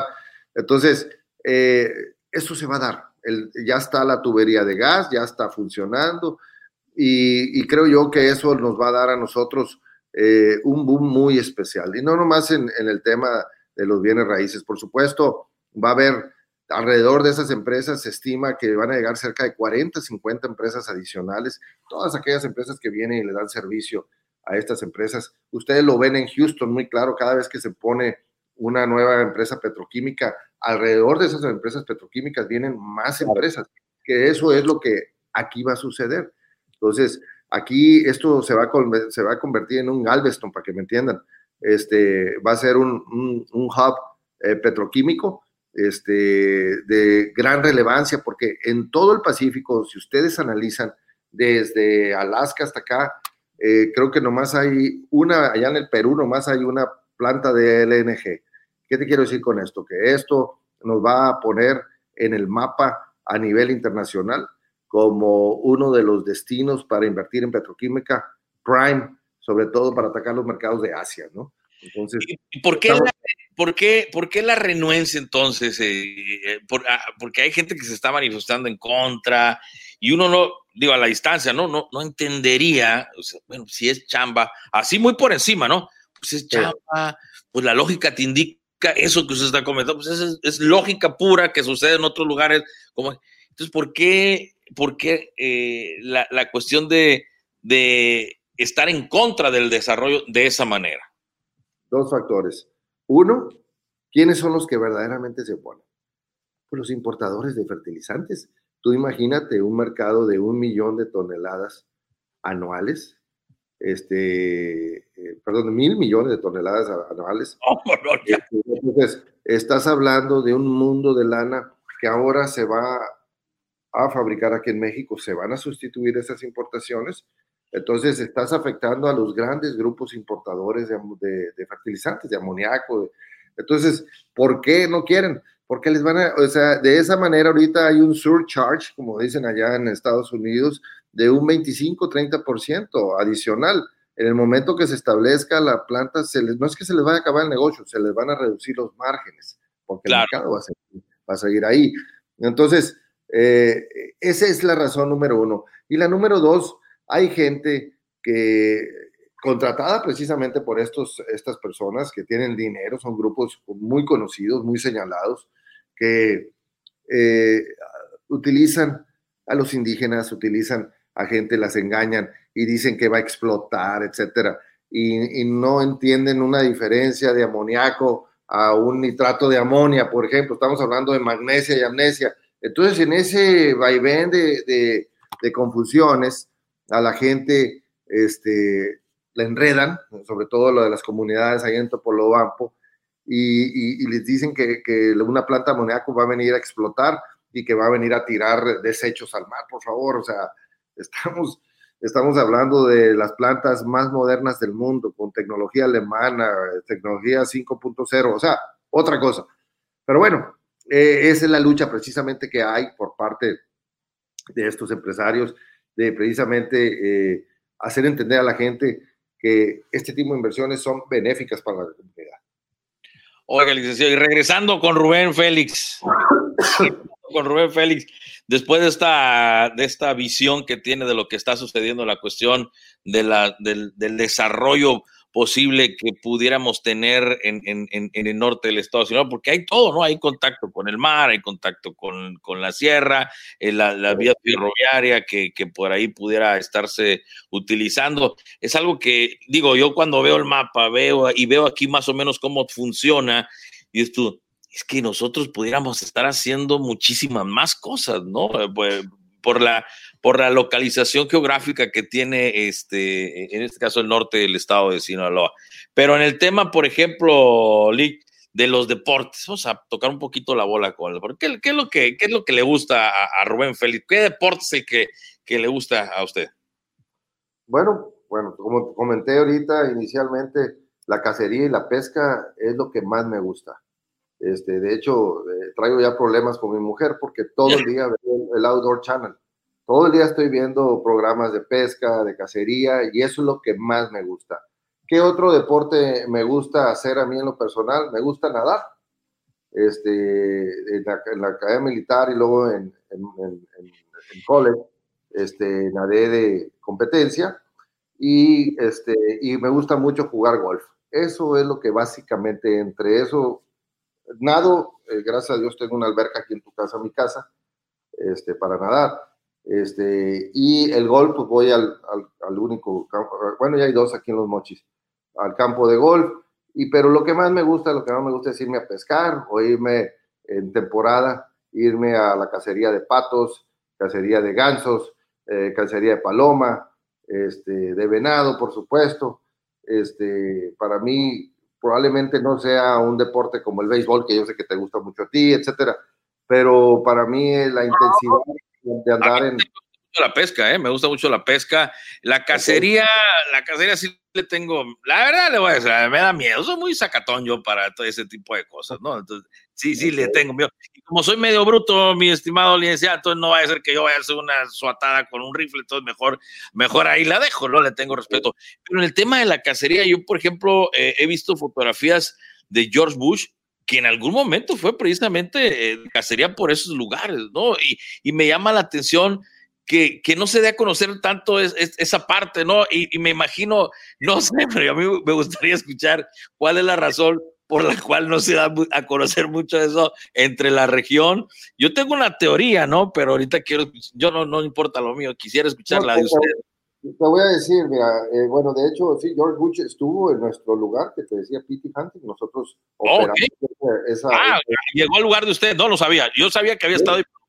Sí, sí, sí, sí, eh, y no nomás ellos, han venido gente muy importante, de hecho, de la más importante que te puedas imaginar, y precisamente el tema de la cacería, hay un tabú ahí, ¿no? Por el tema de los ambientalistas, y no se dan cuenta que gracias a la cacería controlada, es la manera de evitar la depredación, está comprobadísimo, digo, por eso eh, en Estados Unidos ha tenido tanto éxito eh, la, la, cacería, ¿por qué? Porque eh, hay, hay reglas, hay vedas, hay de, se evita todo eso, cuando es libre y no hay nada y toda la depredación, lo único que pasa es que se acaban los lugares, ¿no? igual en la pesca. Entonces, eh, el tema de la cacería eh, no se advertise mucho porque hay ese tema del tabú que te estoy comentando, ¿no? Hay una uh, animadversión por parte de los ambientalistas, ¿cómo es posible que mates un patito que la chingada? Ah, bueno, pues, pues así están las cosas en este, en este mundo el día de hoy. Esa es una de las razones, ¿no? Pero te quiero decir que tenemos uno de los mejores lugares del mundo para cazar patos aquí.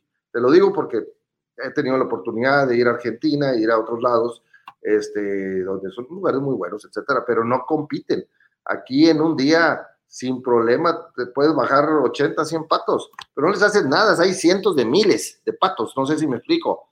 O claro. sea, y aparte, eh, para tirar está regulado, no, no puedes matar hasta cierto número de patos por temporada, entonces, la verdad es que no te los acabas, son, demas, de, son demasiados lo que vienen. Acuérdate que nosotros recibimos la migración que viene desde Alaska, Canadá, norte de Estados Unidos, que es Washington State, todo eso. Todos esos patos en invierno se vienen desde, desde, Sonora hasta el centro de la República, se vienen hasta lo que es el invierno y luego se regresan, ¿no? Entonces, eh, este, esa es la razón. ¿Por qué no lo ves? Dices tú, ¿por qué no, no se da a conocer? Aparte, es un deporte caro no, no es un deporte barato, porque el solo hecho de meterte a la laguna en un airboat, eh, etcétera, y todo eso, pues te cuesta, pues tenemos que pagar licencias, cada año tenemos que hacer un censo, bla, bla, bla, etcétera. Y la verdad, pues que es, es, es caro, digo, no es que sea caro, como me dijo un amigo por ahí, es que no tiene lo suficiente. O sea, es, es para claro, gente. Estás tronado, dígalo, estás tronado. No, no, no gana lo suficiente, no está caro, el problema es que no gana. Una vez cometí, cometí, un amigo mío cometió el error de decir, oye, que está muy caro. No, no, no, no, digo, no te equivoques, no está caro, es que no ganan lo suficiente. Entonces ya de ahí nunca digo que está caro, simple y sencillamente digo, está el precio alto, pues. Y eso parece que no, pero sí es una barrera. Acuérdate que para poder cazar te tienes que meter adentro de la laguna, es como un tipo claro. pantano, tipo de Everglades. Entonces, eh, necesitas aerobote y el, aquí los únicos que tienen aerobote somos nosotros y un gringo aquí que anda por ahí, somos los únicos que podemos meternos a, a esas lagunas, ¿no? Y es algo precioso, ¿eh? Me ha tocado a mí eh, estar, no meterme, pero sí estar alrededor de, de, de, esas lagunas, por allá por el rumbo del fuerte, y es algo maravilloso, ¿no? Es algo que dices tú, wow. Y, y la, y, la descubrí pues trabajando, ¿no? Haciendo la, la chamba de, de, de, deporte, cubriendo algunas cosas por allá. Y cuando yo descubro eso, digo, wow, que hablando hace ya, como, como decía usted, en el noventa y tantos, ¿no? Algo maravilloso, ¿no? Algo, algo, dices tú, algo sorprendente, ¿no? Pero como bien lo comentas, se necesitan diferentes situaciones. Y otra de las cosas que creo que si se lo da a conocer a la raza, mi estimado Lin, ya me los imagino de aco. No, pero no se puede la verdad es que no se puede, si no tienes el equipo. No, no, está, no, por, ya, por favor, no, debe estar vigilado, porque no creo que dejen así nomás, porque, no, no, no, por favor, hombre, el rato una vendimia ahí de patos y paso de pato asado. No, pásale, no, no, no, no, no, no está tan fácil, pero bueno, es lo que hay y, y, y qué bueno, porque de esa manera se mantiene eh, el, el, equilibrio, ¿no? Que debe haber entre la cacería y este y los sistemas este, ecológicos para que esto no se pierda, ¿no? Pero está precioso, como dices tú.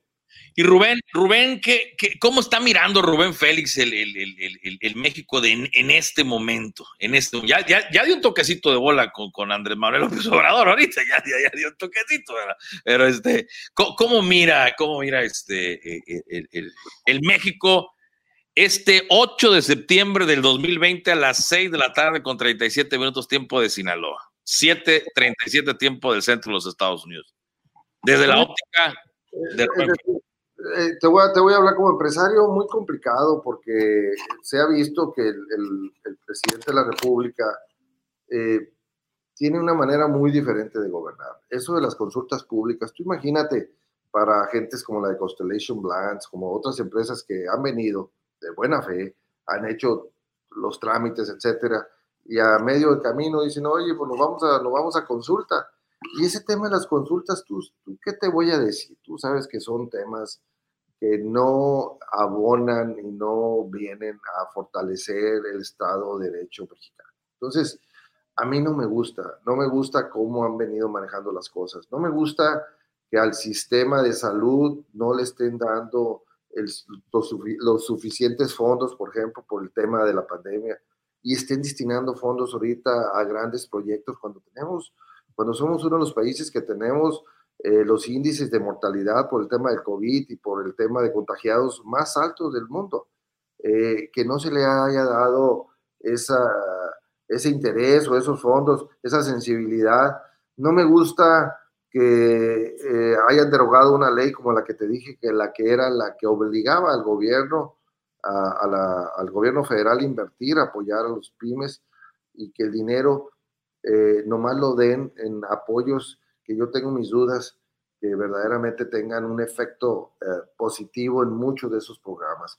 No me gusta que hayan quitado el apoyo a las guarderías. Por ejemplo, yo tengo muchas trabajadoras que se sostenían o base, o base de, su trabajo era que había esas guarderías y hoy por hoy ya no la tienen y muchas tuvieron que dejar de trabajar porque ya no, pues, no tenían dónde dejar a sus hijos. Entonces, no me gustan muchas de las cosas que están pasando. Habría que ser eh, eh, justos y reconocer lo bueno que ha hecho. Yo siento que ha hecho algunas cosas buenas, pero si te hablo como empresario, te digo, no veo un gobierno pro, eh, pro negocios, no veo un negocio que quiera que el desarrollo económico sea parte del desarrollo social. Todo en la vida eh, que no está equilibrado, mi buen amigo Bernardo Cargas, se termina por degenerarse. Entonces, no me gusta, no me gusta que este, todo se vaya a las canastas del tema social, que sí es, sí es cierto, hay un rezago, eh, hay, hay una deuda por parte de la sociedad, de los gobiernos, pero no podemos descuidar que los negocios, eh, el desarrollo humano, etcétera, dependen mucho del desarrollo económico. Si no hay desarrollo económico de puros impuestos, los que pagan impuestos son las empresas. Entonces dime de qué el gobierno va a subsistir si no hay empresas que generen y que, generen utilidades y que paguen impuestos. Entonces, está, está las, están las cosas complicadas, están los temas, eh, no está fácil. Este, eh, ahorita nosotros, acuérdate que tenemos una relación sistemática con Estados Unidos. Eh, se vienen elecciones ahora en octubre en Estados Unidos. Eh, no sabemos cuál va a ser el desenlace.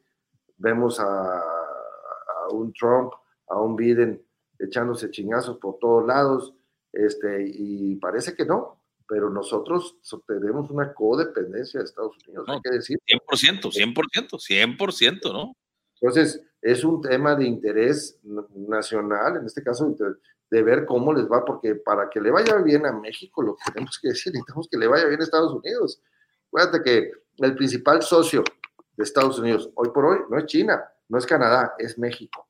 Claro. Entonces, eso, estos números acaban de salir el mes pasado. Entonces, de ese tamaño es el reto que tenemos nosotros este, como mexicanos que, que necesitamos que le vaya bien a los americanos. Sí, Bueno, si Rubén Félix, si Rubén Félix, eh, con la experiencia que tiene, eh, pudiera hacer alguna recomendación, Rubén, al gobierno actual, porque también la, la, la realidad es que los anteriores, o sea, ni a, ni a quién irle, ¿no? Porque este tiene buenas intenciones, en el discurso dice que todo vamos a estar muy bien, pero las formas de cómo se están haciendo las cosas también comparto, ¿no? Ese tema con Rubén, en el tema de que, bueno, por el, hecho de que hay ocho personas o ocho grupos que tienen controlada la medicina pública en México, dices, está mal, pues claro que está mal. Pero bueno, ¿cómo le haces? ¿Verdad? Eh, O sea, corta eso, pero ya, ya cuando cortas eso, ya tienes lo que va a suplir lo que se está haciendo mal. Creo que por ahí pudiera ser uno de los temas, ¿no? Eh, que sí se tienen las, las, se tiene detectado el, el, las cosas que están mal, pero no se están haciendo las cosas, creo yo, ¿no? Salvo la mejor opinión de, de Rubén con la experiencia que tiene directa de todo este tipo de cosas, ¿no?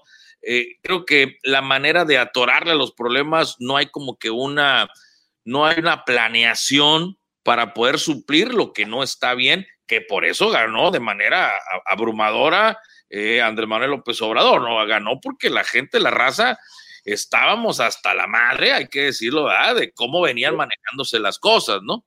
Así es. Así es, mira, eh, yo lo que te puedo decir que el, el gran, el gran error que yo le veo a este gobierno, y creo yo que es en algo que tiene que trabajar, es que no podemos seguir dividiendo al país. Ese es el gran problema. O sea, no podemos decir, hablar de fifis y de chairos, de ricos y de pobres. Los que no están conmigo están en contra. No, no, no, no, no. Tenemos que llegar a un gran acuerdo nacional de todos los partidos. Y, y el problema es que el, el, presidente no ha querido en cada, todas las mañanas los corruptos, ya, pues si por eso votó la gente por él, ya ganaste, ok, pero ahora te toca ser estadista, la parte de la campaña ya pasó. Y esa parte siento que el presidente no la ha querido asumir. Tan es así, te digo que, que, se, que sigue en el jaloneo de todo, de día a día. Este, a ver, ¿no se te hace raro que ya los principales eh, secretarios ya le renunciaron? El secretario de Hacienda le renunció, el secretario de SCT le renunció, este, el, de, el del IMSS, este Germán, no me acuerdo que también ya le renunció. Y, vas, y vas, vas sumándole te das cuenta que, que, verdaderamente trae un problema muy serio. ¿Por qué? Porque el de, el de ecología, este, el de Semarnat, también ya le renunció. Y son las de las secretarías más importantes. ¿Por qué están renunciando? Porque no están viendo un proyecto, no están viendo un rumbo, no están viendo con claridad. Y nadie, a nadie le gusta ser parte de un proyecto que no tenga un rumbo definido. Y eso es lo que yo siento que a López Obrador le ha faltado habla de una cuarta transformación, respeto mucho, seguramente hay mucha gente, lo que no me gusta a mí es que nos esté dividiendo día a día, día a día. Hoy por hoy es el presidente de la República, él ya está por encima de los partidos, ya está por encima de todo. Él, el actuar de un presidente hoy por hoy debe ser de un estadista, de una persona que ve hacia adelante, que ve hacia dónde va el país. Y sin embargo, lo vemos todos los días en las mañaneras, confrontarnos eh, diciéndonos fifis, diciéndonos esto, diciéndonos lo otro. Bueno, pues chica, pues ahí está uno diciendo, bueno, pues, ¿qué está pasando? ¿No? O sea, es, es, a, lo primero, a, lo primero, a, lo primero, cuando uno lo escucha, yo, yo digo, no, o sea, el ejercicio de la mañana está extraordinario para mí, ¿no? De entrada, no sé lo que opino, o sea, es extraordinario porque es, en teoría, ¿verdad? Debe ser, debiera ser, ¿no? También comparto, pues un vínculo de los temas importantes, de los temas que nos sirvan precisamente para unir y para ir, para ir, ir, ir avanzando. Pero sí da, da hueva, ¿verdad? Por así decirlo. Da hueva. Eh, bueno, eh, lo escuchas una vez y dices, bueno, y lo escuchas dos veces, ok. Y tema que saca es, empieza con la misma, que los corruptos los de la, etcétera, etcétera. Entonces, no le abona, ¿no? Yo creo que es esa parte en donde se está atascando el Mendy, ¿no? Y no vamos para adelante, ¿no? En, en, en, la parte de que, bueno, ya ganamos, ya la campaña terminó, ahora me toca dar resultados, me toca, eh, como dices, ¿no? Ser un estadista y, y sacar adelante el país, ir avanzando. Obviamente, pues la, la, pandemia pues no le, no le abona para nada, ¿no? Al tema de que se pudiera percibir un avance importante, ¿no? En, en la República, en el manejo de Andrés Manuel López Obrador como, como presidente de la República Mexicana. Pero bueno, entonces la recomendación de Rubén sería esa. A ver, si usted tuviera a Andrés, si estuviera, si fuera su compa, ¿verdad? Si fuera su, su cuate, a ver, AMLO, ven para acá. un gran acuerdo nacional, un gran acuerdo, ya no estamos madreando, ya estuvo bueno, ya, ya ganó, ya, tenemos que ser un acuerdo nacional, punto. Por ejemplo, el tema de los partidos, ¿para qué se mete? O sea, ya, güey, déjalos que se hagan bola por allá, tú con lo tuyo, atacar si quieres el tema de la pandemia, si quieres habla de tus proyectos, te gusten, me gusten o no me gusten, pero habla de tus proyectos, habla de todo, pero no temas que nos confronten como sociedad, eso no es bueno. No, no, es, no sé si me explico, Bernardo, no es bueno, no podemos todos los días estarnos echando chingazos. Ya hasta, oye, me dice, ¿tú qué eres, eh, Fifi o Chairo? Pues Chairo no soy. así que no sé si me explico, pero ya es un tema. Eh, o sea, este, y, bueno, pues finalmente, eh, si me dices cuál me la recomendación es un gran acuerdo nacional por México. Y esto es dejar atrás todo, todo lo que, todo lo que, comenta, todo está bien, que castiguen a los corruptos, etcétera. Pero te pregunto, ¿quiénes han caído de los corruptos? O sea, pudo estar echando chingazos. A la mujer esta la agarraron porque era un tema personal, porque fue la que exhibió a Bejarano, tú sabes, a las Robles. Por eso la agarraron, no, no, no fue por el tema de corrupción. Le traían ganas porque los exhibió. Entonces, ¿qué te puedo decir? Yo he estado ahí dos veces, he sido diputado federal y le entiendo, porque yo me he dado cuenta cómo se arreglan las cosas ahí. Entonces, pues qué hijo de la mañana digo yo, bueno, no, no, no, no, no. Necesitamos un acuerdo nacional para que el país salga adelante, que, que los mexicanos tengamos una expectativa mucho mejor de la que teníamos anteriormente. Ciertamente las cosas se llegaron a degenerar de tal manera que la sociedad explotó y, y, y votaron por un individuo que, es que todavía hoy por hoy es la esperanza de muchos millones de mexicanos. Yo ya tengo mis dudas. Yo verdaderamente quiero que le vaya bien a él, porque si le va bien a él, a mí me va mejor, te lo aseguro, porque ya me di cuenta que estoy en el 5% del top, si entonces tengo la capacidad de, de e irme bien, pero si veo que a todos nos va mal, ah, cabrón, algo, algo, no, está, algo no está bien. Eh, es lo que yo percibo al menos, ¿no?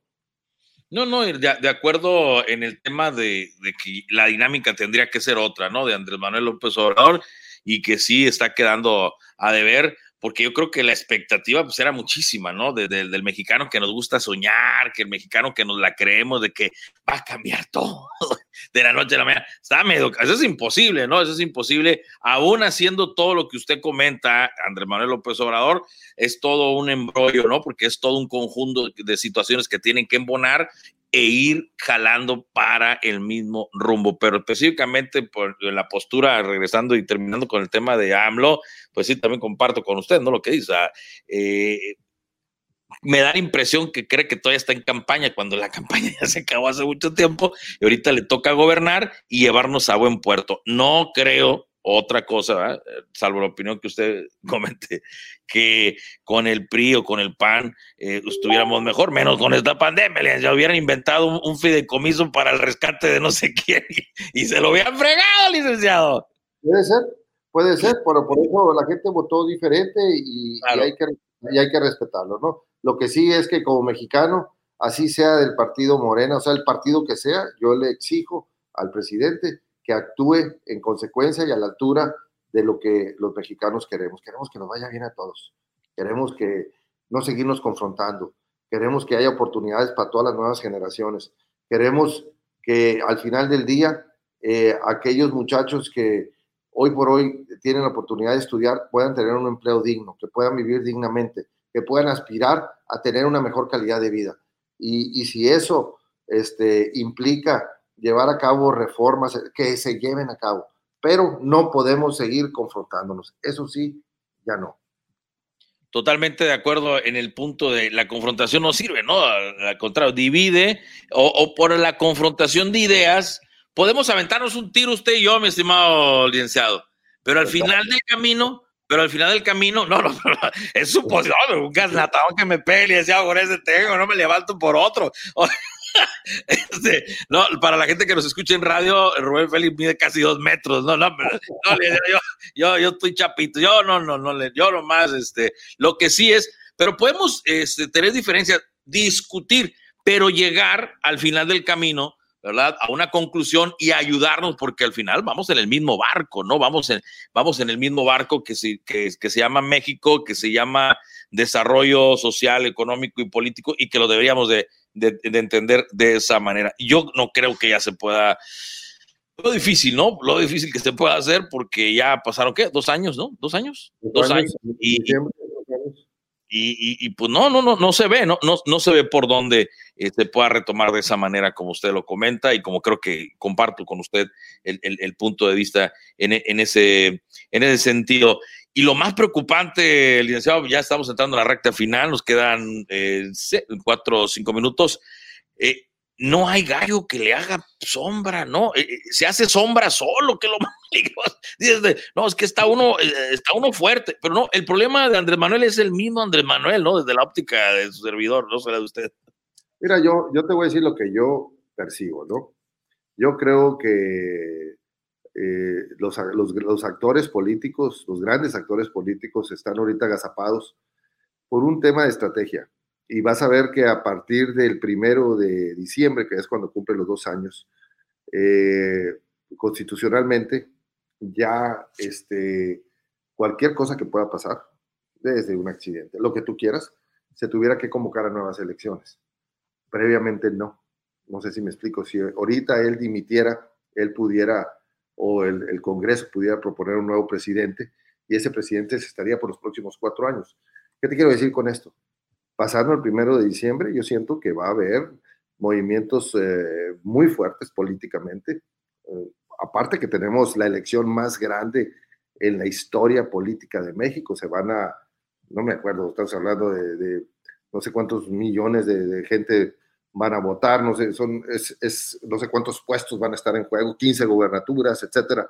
Entonces, vamos a entrar en una dinámica muy diferente a la de ahorita. Entonces, todos los partidos políticos están guardando sus, eh, sus balas, sus estrategias, por supuesto.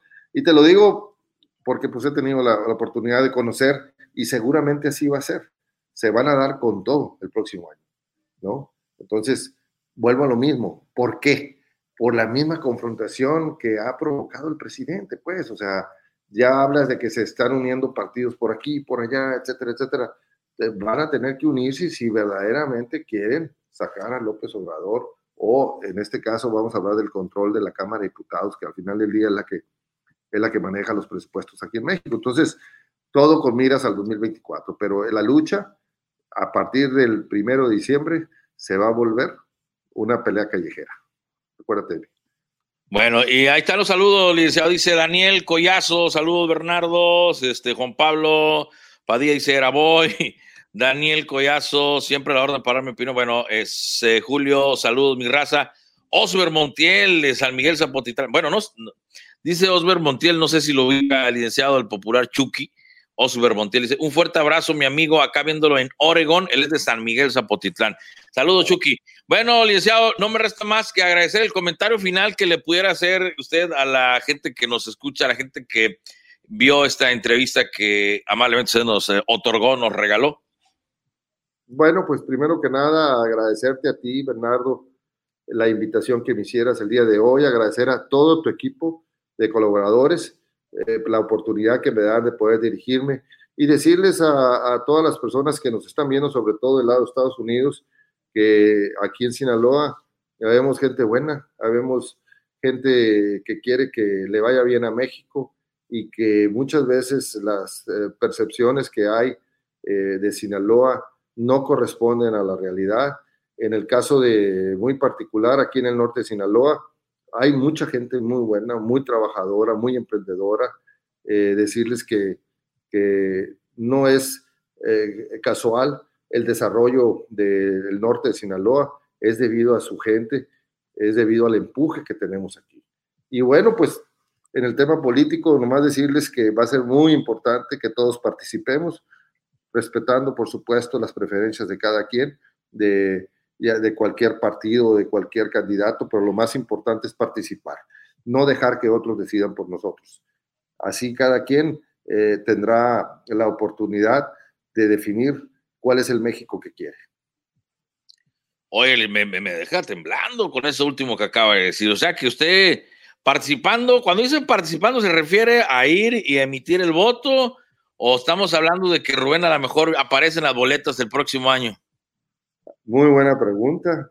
Quiero decirte que número uno es, por supuesto, emitiendo el voto, número uno, porque es un derecho civil y un deber eh, civil.